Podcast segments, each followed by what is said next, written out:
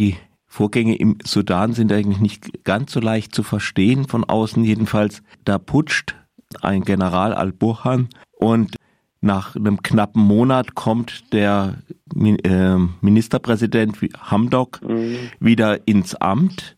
Eigentlich nicht so normal bei äh, nach Putschen schon mal, also wenn man so an Chile, Griechenland, Türkei, was man so kennt, dann scheitern entweder so Putsche gleich oder äh, sie setzen sich dann aber längerfristig durch und andererseits gehen auch die Proteste im Land weiter. Kannst du das ein bisschen erklären?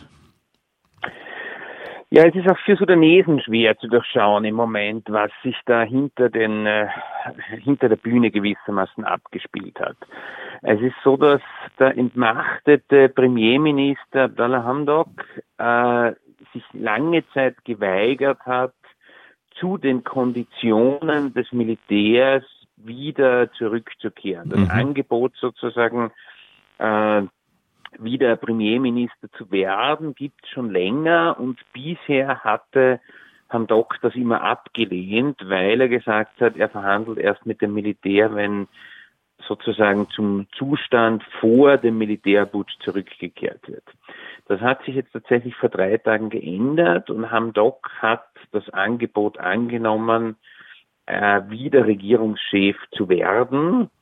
Äh, das hat im Sudan unter der Protestbewegung große Irritationen ausgelöst und die Mehrheit der Leute, soweit ich das von hier aus beurteilen kann, ich kann mhm. ja auch nur mit einzelnen Akteuren sprechen und die Kommunikation in den Sudan ist nach wie vor sehr schwierig. Äh, da scheint so zu sein, dass die Mehrheit der Protestbewegung diesen Schritt von Hamdok eher als Verrat denn als Sieg wahrnimmt. Was man auf jeden Fall sagen kann, ist, dass äh, ohne die massive Protestbewegung, die sich hm. ja jetzt schon einen Monat lang hinter Hamdok gestellt hat, das Militär sich nie gezwungen gesehen hätte, äh, wieder eine zivile Regierung mit dem vorherigen Premierminister einzusetzen. Äh, ich habe mit verschiedenen Leuten die letzten Tage gesprochen, im Sudan und auch in der sudanesischen Diaspora. Und die meisten sind eher entsetzt, dass Hamdok dieses Angebot angenommen hat. Es gibt aber auch Stimmen, die vermuten, dass Hamdok hier einen taktischen Plan in der Tasche hat, um jetzt eine Rückkehr als Premierminister zu nutzen, um äh, das Militär zurückzudrängen. Fakt ist, ist, dass in dieser Protestbewegung, die nun eben einen Monat lang das Land äh, teilweise wirklich lahmgelegt mhm. hat, mittlerweile die Forderungen sehr viel weiter gehen, als nur eine Rückkehr zur Situation vor dem Militärputsch zu erreichen. In dieser Protestbewegung, die ja auch mittlerweile einige Märtyrer wie man es im Sudan nennt, also einige Tote zu beklagen mhm. hat, hat sich mittlerweile die Position durchgesetzt, dass eigentlich Burhan, sprich der führende Putschist und die Militärs überhaupt aus der äh, Übergangsregierung zu verschwinden haben und eine reine zivile Übergangsregierung aus der Protestbewegung gebildet werden soll. Das heißt, die Protestbewegung ist schon deutlich einen Schritt weiter gegangen Mhm. Und äh, es wird sich zeigen, ob äh, Hamdok nun tatsächlich sozusagen einen Plan in der Tasche hat und sich wieder mit der Protestbewegung verbündet oder ob sich Hamdok damit zum äh, Spielball der Militärs gemacht hat, aber gewissermaßen äh, unter Druck gesetzt worden ist, um nun mit dem Militär zu kollaborieren. Das lässt sich noch nicht sagen und diesbezüglich höre ich aus der sudanesischen Protest- und Demokratiebewegung auch unterschiedliche Einschätzungen. Was ist denn der politische Hintergrund von äh, Herrn Hamdok?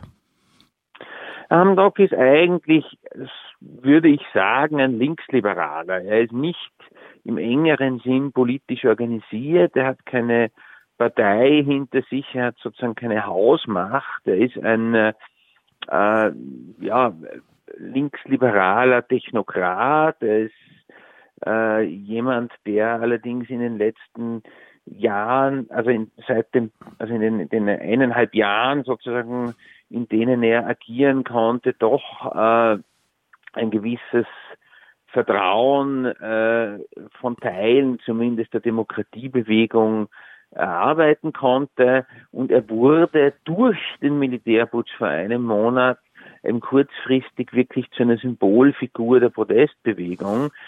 Äh, und er hätte, denke ich, wenn er die nächsten Tage sich entschieden hinter die Protestbewegung stellt und gegen die Militärs positioniert, durchaus die Chance, auch wieder äh, diese Unterstützung zu gewinnen. Aber er hat diese Chance nicht sehr lange.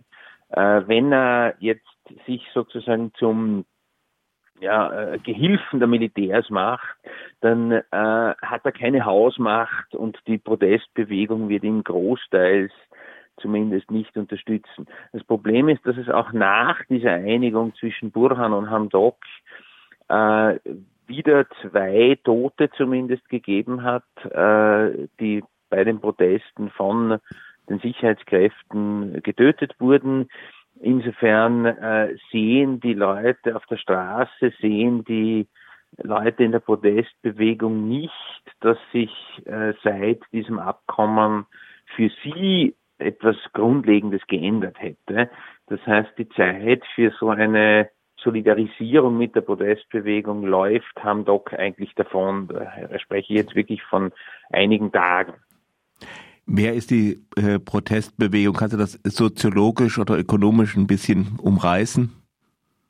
Die Protestbewegung besteht primär aus einem sehr heterogenen Bündnis äh, aus den verschiedenen Städten des Sudan. Also das ist ein, ein eher urbanes Phänomen, aber nicht nur ein Phänomen, das auf die Hauptstadt bzw. die Dreistadt, das ist ein größerer urbaner Raum von drei Städten beschränkt wäre, sondern durchaus auch in den äh, Provinzhauptstädten äh, sehr stark verankert ist. Es ist eine zivile Protestbewegung, auch sehr stark von Frauen getragen, äh, und äh, sie besteht durchaus aus einem klassenübergreifenden Bündnis von ärmeren Schichten, teilweise auch Nachkommen von Flüchtlingen beziehungsweise intern Vertriebenen aus dem Südsudan, aber auch aus, aus Darfur und anderen äh, Teilen des heutigen Sudans, äh, mit den, äh, ja, mit dem, mit dem Mittelstand, äh, mit den Intellektuellen, sehr viele Studierende auch dabei, aber es ist ein sehr breites Bündnis, äh, das letztlich sich sehr stark auch gegen die äh, ja, gegen die Militärs, aber nicht nur gegen die Militärs, sondern auch gegen diese Rapid Support Forces, also gegen die Milizen, mhm. die aus dem äh, Bürgerkrieg in Darfur hervorgegangen sind, äh, richtet. Mhm. Welche Rolle spielen jetzt diese Milizen und äh, zum Teil gibt es ja auch äh, ehemalige Rebellengruppen, die Einfluss ja. haben?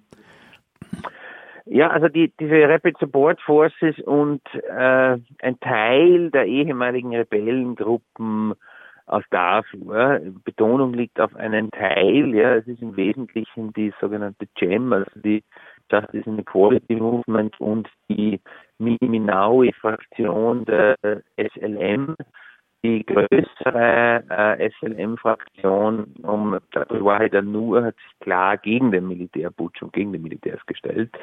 Also diese äh, Milizen spielen eine Rolle auf der Seite der Militärs. Vor allem haben die Rapid Support Forces in äh, den, im letzten Monat, also in den letzten vier Wochen der Proteste sehr stark, äh, ja, die haben, die haben ein bisschen sozusagen die die, die, die Todesschwadronen für das Regime gespielt und haben äh, gegen die äh, Protestbewegung äh, auf der Straße gekämpft.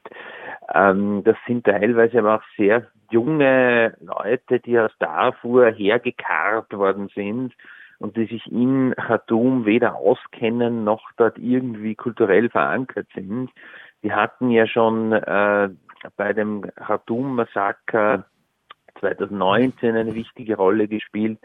Also das sind Leute, die für die Khartoumer Bevölkerung sehr, also die wirken wie, wie fremde Eindringlinge.